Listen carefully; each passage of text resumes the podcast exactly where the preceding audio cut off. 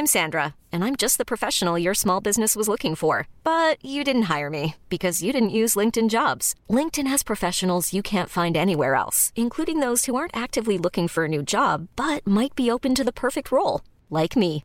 In a given month, over 70% of LinkedIn users don't visit other leading job sites. So if you're not looking on LinkedIn, you'll miss out on great candidates like Sandra. Start hiring professionals like a professional. Post your free job on linkedin.com/achieve today. Nadine, Emu? hast du Höhenangst? Mm, nö. Nö. Ist es jetzt blöd für dich? Ich freue mich sehr für dich. Ich kann nicht mal auf einen Stuhl steigen, ohne Angst zu haben. Und äh, deshalb bin ich durchgedreht bei dem Film Fall. Über den sprechen wir gleich und noch ganz viel anderes Zeugel. Los geht's. Alles gesehen. Emus heiße Tipps für Filme und Serien.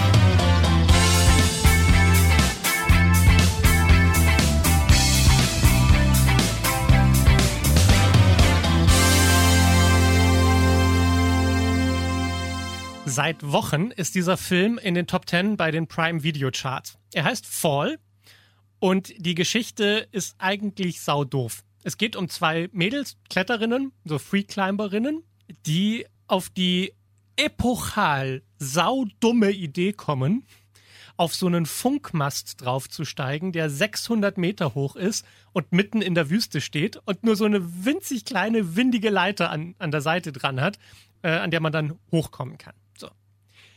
Und dieser, also, das ist, es ist wirklich kein besonders glorreicher Film, aber für Leute mit Höhenangst ist er Horror. Und ich bin ja, ich bin ja so, ich bin so schlimm mit Höhenangst, dass ich mit dem Balkon auch nicht ans Geländer kann, weil ich Angst habe, dass natürlich das Geländer in dem Moment abbricht, an mir hängen bleibt und mich mit in die Tiefe reißt. Und ich habe auch dieses, dieses ungute Gefühl, wenn man auf Brücken steht, dass man plötzlich wahnsinnig werden könnte und entscheiden könnte, runterzuspringen. Aus völlig absurden Gründen. So.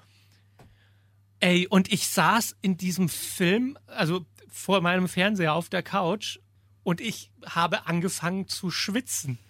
Als ich gesehen habe, wie die auf diesem Turm auf halber Höhe sind und dann nach einer Wasserflasche greifen müssen und dann nur noch mit einer Hand an dieser Leiter hängen und es geht halt einfach tief runter. Ich, es ist, ich habe ich hab diese Mädels angeschrien, habe gesagt, kommt wieder runter.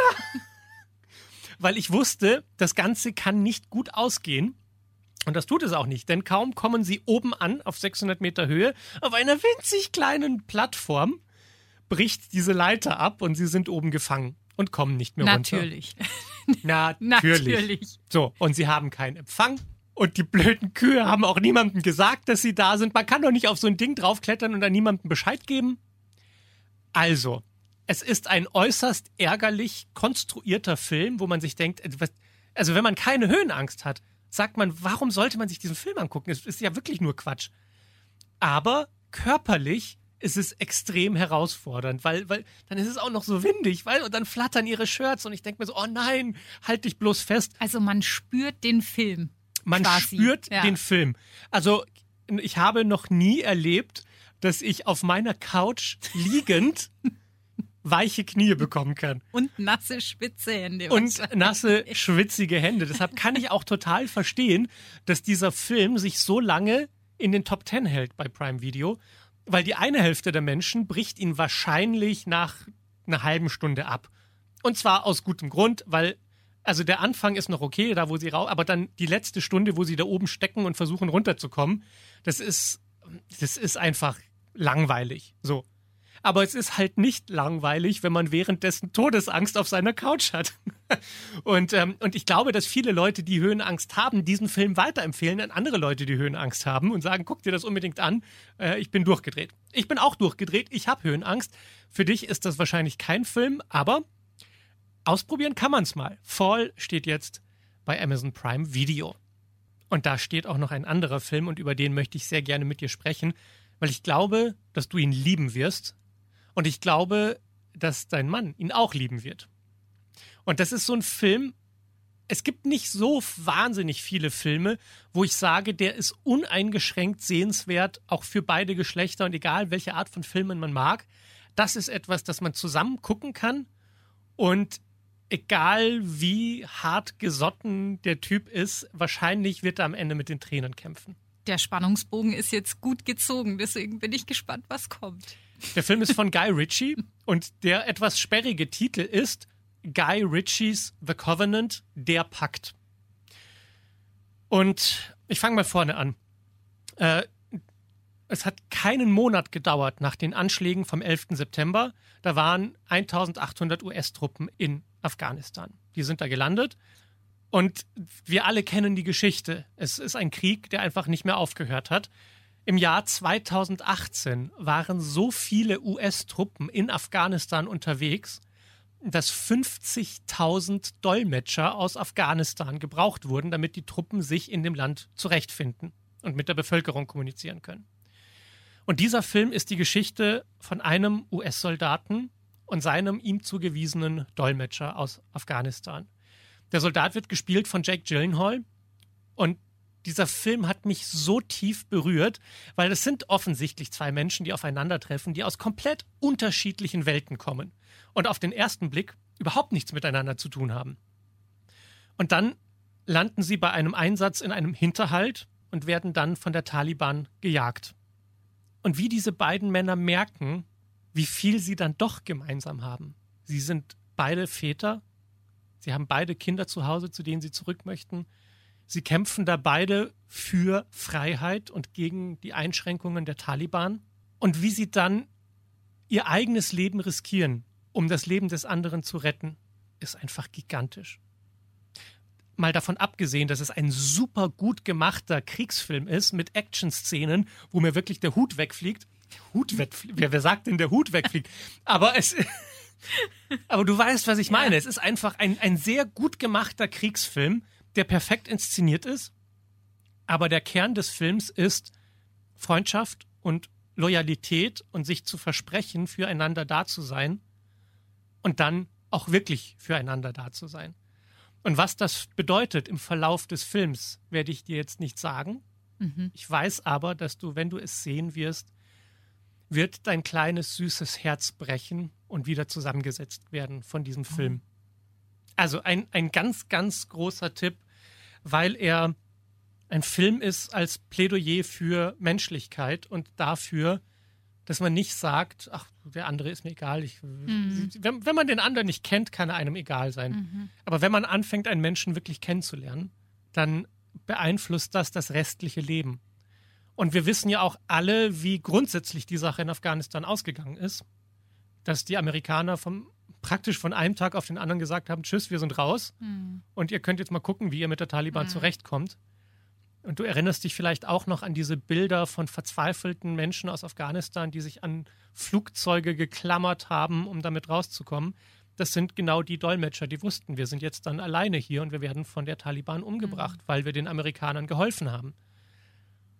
Und das macht die Sache natürlich nochmal doppelt tragisch. Also es ist keine, in dem Sinne keine wahre Geschichte, weil es diese beiden Menschen mhm. in dieser Kombination so nicht gab. Mhm. Aber es ist die wahre Geschichte, die immer wieder passiert in Afghanistan. Und am Ende des Films sieht man dann auch Bilder von echten Soldaten und ihren Dolmetschern. Das heißt, im Grunde ist diese Geschichte metaphorisch für mhm. ganz viele wahre mhm. Geschichten. Und die Frage, wie wir mit Menschen umgehen, auch wenn sie am anderen Ende der Welt sind. Also, ein ganz wunderbarer Film und ich kann es kaum abwarten, dass du ihn guckst und mir dann sagst, wie er dir gefallen hat. The Covenant, der Pakt von Guy Ritchie, ist jetzt bei Prime Video. Und jetzt habe ich noch einen, totalen Quatsch, aber irgendwie auch schön. ähm, die Geistervilla. Hast ja. du, magst du Gruselfilme? Na, kommt drauf an, wie gruselig sie sind und was gruselig dran ist. Also.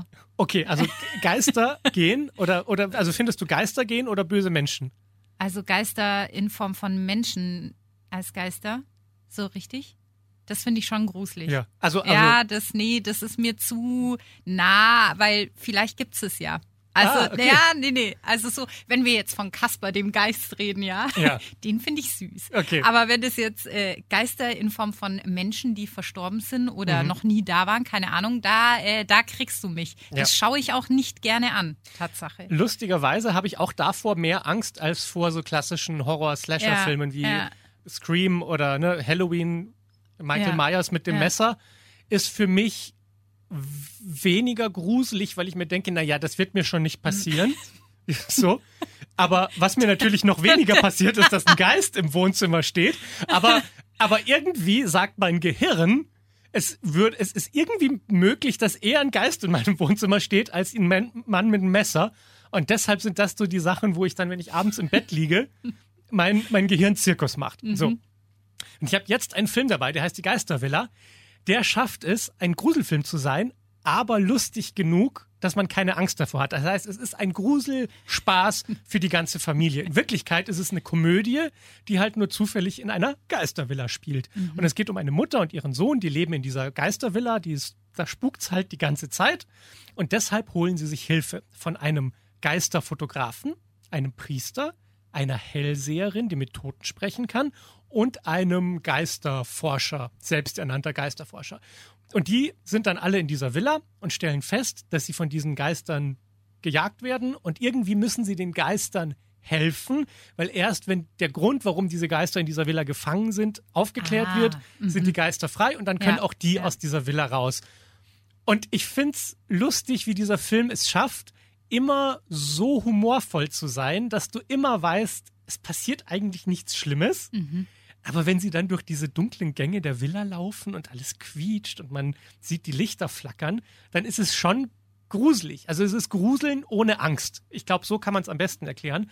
Und durchaus auch sowas, was man sich mit der Familie angucken kann, wenn es keine kleinen mhm. Kinder sind. Also so mit mhm. einem Zehnjährigen geht das mhm. meiner Meinung nach total. Und man kann dann Spaß haben. Ich finde nur, dass es ein bisschen deplatziert ist, dass er jetzt im Kino startet, so mitten im Sommer. Weil für mich ist das ein klassischer Herbstfilm. Mhm. Horrorfilme funktionieren dann, wenn es draußen langsam dunkel wird. Mhm. Mhm. Und eigentlich ist es ein Halloween-Film. Ich frage mich, da das ja aus dem vom Studio Disney ist, ob die den nicht vielleicht jetzt im Sommer ins Kino bringen, damit sie ihn dann an Halloween bei Disney Plus ah. raushauen können und sagen können, wir haben hier einen tollen Halloween-Film. Ja. Also, man kann sich den Film auf die Liste setzen, man kann ihn zwar natürlich jetzt auch im Kino gucken, aber ich würde sagen, das ist sowas, das kann man sich für Halloween aufheben, wenn man nicht weiß, was man an dem Abend mit der Familie gucken soll, weil man alle anderen Sachen schon zehnmal geguckt hat, dann ist das jetzt ein neuer Film, den man durchaus sich mitnehmen kann. Und dann möchte ich ganz kurz noch über einen Film sprechen, der ist nicht großartig, aber der hat eine großartige Komponente. Und diese Komponente heißt Penelope Cruz. Uh. La Immensità heißt der Film. Und es ist ein italienischer Film mit Penelope Cruz in der Hauptrolle. Sie spielt den Film, also sie spricht auch Italienisch in dem Film, denn sie ist eine Mutter von drei Kindern in Rom in den 70er Jahren. Und sie lebt in einer toxischen Beziehung. Ihr Mann ist Alkoholiker, gewalttätig und wie sie als Mutter einfach versucht, für ihre Kinder da zu sein, ist so wunderschön. Das ist diese Geheimzutat von Penelope Cruz, was sie kann wie keine andere Schauspielerin, nämlich voller Liebe zu stecken. Mhm. Und man, man sieht in ihren Augen, dass mhm. sie für mhm. ihre Kinder alles tun würde. Mhm. Und gleichzeitig halt aber auch so überfordert zu sein mit dem Leben und, und zu wissen, ich, ich kann nicht mehr. Ich kann nicht mehr aufrechterhalten, dass ich in dieser Ehe funktioniere. Ich kann, ich kann für die Kinder nicht so da sein, wie sie es verdient haben, in diesem Haus mit diesem Mann. Und die Kinder haben auch wiederum ihre eigenen Themen. Und das macht diesen Film so besonders. Einfach ein sehr authentischer Blick in diese Familie hinein. Es fühlt sich nie an wie ein Film, sondern immer so, als würde da halt zufällig eine Kamera stehen mhm. und man ist in den 70er Jahren mhm. in Rom und guckt raus und sieht die römischen Häuser da aus dem Fenster und diese Familie, die leidet und einfach nur glücklich sein will, aber es ist so wahnsinnig schwer, mhm. glücklich zu sein. Und auch da, das ist kein Meisterwerk. Und es ist fast ein bisschen schade, dass der Film nur so normal ist, weil würde der Film mehr Strahlkraft haben beim Publikum, dann bin ich mir ziemlich sicher, dass Penelope Cruz äh, durch ganz viele Preisverleihungen gejagt würde, weil sie das einfach so brillant macht. Und es ist oft so ein bisschen das Problem, wenn Schauspieler sich Filme aussuchen, wo der Film nicht so stark ist, dass dann auch ihre schauspielerische Leistung nicht genug gewürdigt wird. In dem Fall finde ich das Oscar verdächtig gespielt von ihr. La Immensità heißt der Film und er ist jetzt im Kino. Nadine, mein Schatz, das war ja ganz schön viel heute, oder? ja, deswegen bin ich heute so still. Durch die ganze ich Liste. Ich mache mir durch. die ganzen Notizen, ja. Alles mitschreiben. Ja, Bitte ja. guck dir Guy Ritchies The Covenant, der packt an. Den habe ich mir ganz oben drauf geschrieben. Das ja. ist für mich ein Herzensfilm, wo ich mir denke, was für ein Glück, dass der direkt jetzt bei Prime Video rausgekommen ist, dass man sich den dann da angucken kann. Du, ich finde das auch mit Jack Gyllenhaal ganz okay. Also, dass der und, den jetzt spielt, da ja. sage ich, schaue ich mir gerne an. Und er spielt ihn fantastisch. Also auch das äh, lohnt sich auf jeden Fall. Ansonsten, wenn man Höhenangst hat, Fall und dann schreit man lange im Wohnzimmer, weil man sich denkt, ihr dumm, dumm Mädchen kommt wieder runter von dem Turm. Es ist, äh, ja. Für den 31. Oktober habe ich mir ja das, die Geistervilla. Die Geistervilla. Richtig. Die Geistervilla ich habe noch gar nicht gesagt, wer da alles mitspielt. Der ist nämlich ziemlich gut besetzt mit Danny DeVito und Owen Wilson und die frisch gebackene Oscar-Gewinnerin Jamie Lee Curtis. Also da hat, hat man richtig schön in Hollywood einmal zusammengekehrt und alle in die Villa gesteckt. ähm, genau also den für, Holly, äh, für Halloween, Hollywood Halloween. Hol, ja. Halloween. Und dann haben wir noch Penelope Cruz in La Immensita. Also Nadine, wir sehen uns nächste Woche wieder. Vielen Dank. Ich freue mich. Alles gesehen. Emus heiße Tipps für Filme und Serien. Jeden Freitag neu. Dieser Podcast ist eine Produktion von 955 Charivari, Münchens Hitradio.